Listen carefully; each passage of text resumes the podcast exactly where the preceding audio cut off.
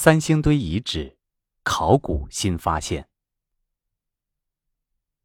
沉睡三千年，一醒天下知。被誉为二十世纪人类最重大的考古发现之一的三星堆遗址，在一二号坑发现三十五年后，又有了重要的收获，再次受到了全球的瞩目。二零二一年三月二十日，在成都举行的。考古中国重大项目工作进展会通报：考古工作者在四川三星堆遗址新发现六座三星堆文化祭祀坑。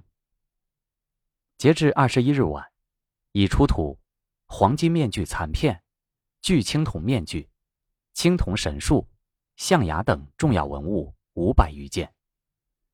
考古工作者正用他们的双手，一步步复原、唤醒。那些消失在历史长河中的文明传奇。三星堆遗址文物持续上新。黄金面具，在新发现的五号坑中，考古工作者们发掘出土了一张独特的黄金面具。与之前的三星堆遗址一二号坑的发掘中出土的六件黄金面具相比，新出土的黄金面具显得格外厚重，而且。与众不同。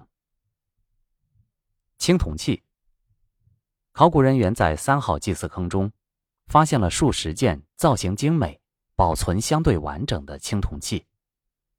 三星堆遗址考古发掘队执行领队冉红林表示：“坑中的方尊可不是一般人能拥有的，古蜀国王一级的人才能享用，简直太土豪了。”此外，考古人员还发现了一个造型奇特的铜器。发掘队队员徐飞鸿描述，此文物器形像一个从未见过的铜坛，又像是坐着的人，有着修长的手臂和手指，上有纹身装饰，两脚赤足卷曲。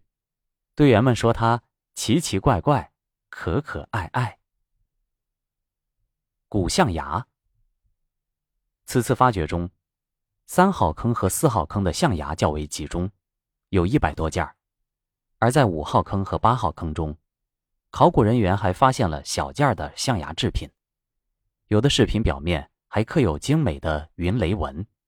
专家表示，此次的发掘再次提供了大批象牙样本，或许可有更进一步的研究成果。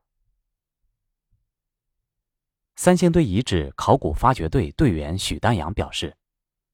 象牙，我们从表面看着好，实际上里面经过火烧、夯打和埋藏这么多年，里面都已经很糟朽了，所以提取出来是很不容易的。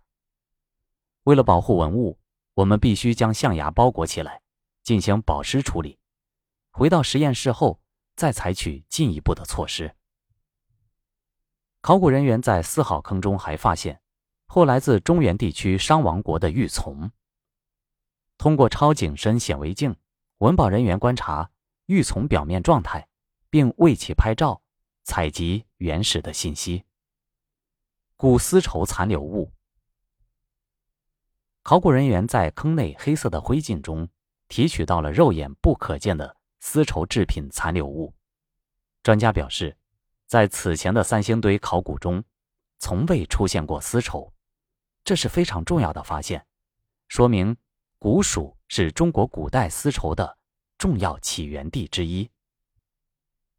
罕见木箱。此外，在六号坑还发现了一个前所未见的木箱子，它与坑等宽，碳化严重，暂未发现与墓葬有关的迹象。专家将通过检测来判定里面曾装着什么。科技力量助力保护文物。方舱加保护服。此次考古发掘首次使用了方舱和保护服。之所以穿着防护服进入现场，是出于保护文物的角度，因为人的身上会携带一些现代元素。搭建保护大棚及其内的工作舱，一是可以调整到合适的温度来保护文物，另一方面可以防止风吹进来一些孢子。在坑洞里面形成苔藓。吊篮、悬空操作。此次考古发掘，考古工作者均趴在为这次发掘做的吊篮上进行，工作人员不用下去，可以悬空进行操作。为文物量身定制、三 D 打印制的硅胶膜。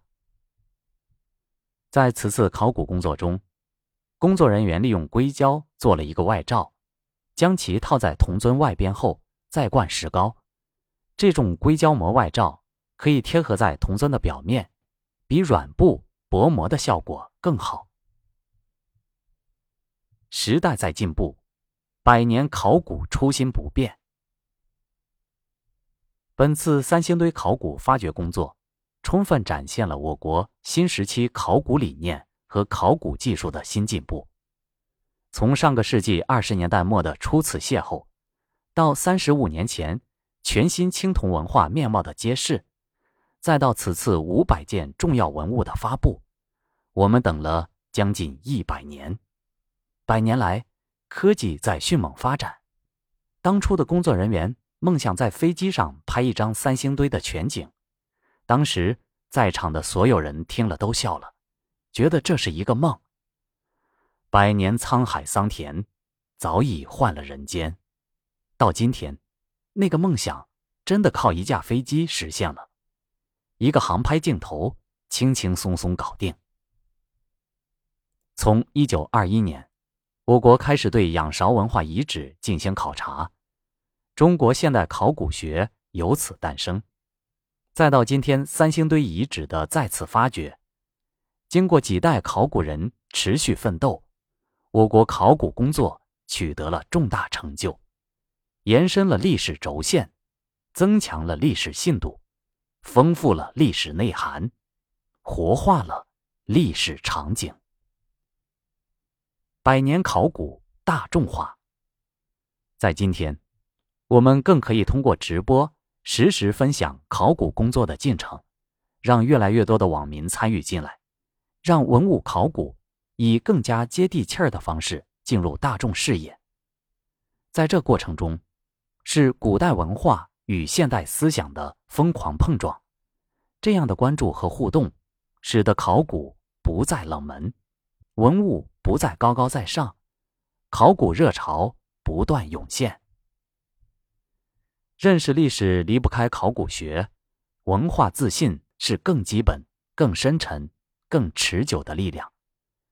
此次三星堆上新掀起的全民考古热，不仅是一阵风潮，更是一针强心剂。它把三星堆的热闹带到每一个国人的心中，将血液里对于优秀传统文化的那份认同与尊崇再次沸腾。助力国人文化自信再提升。致敬，中国考古一百年。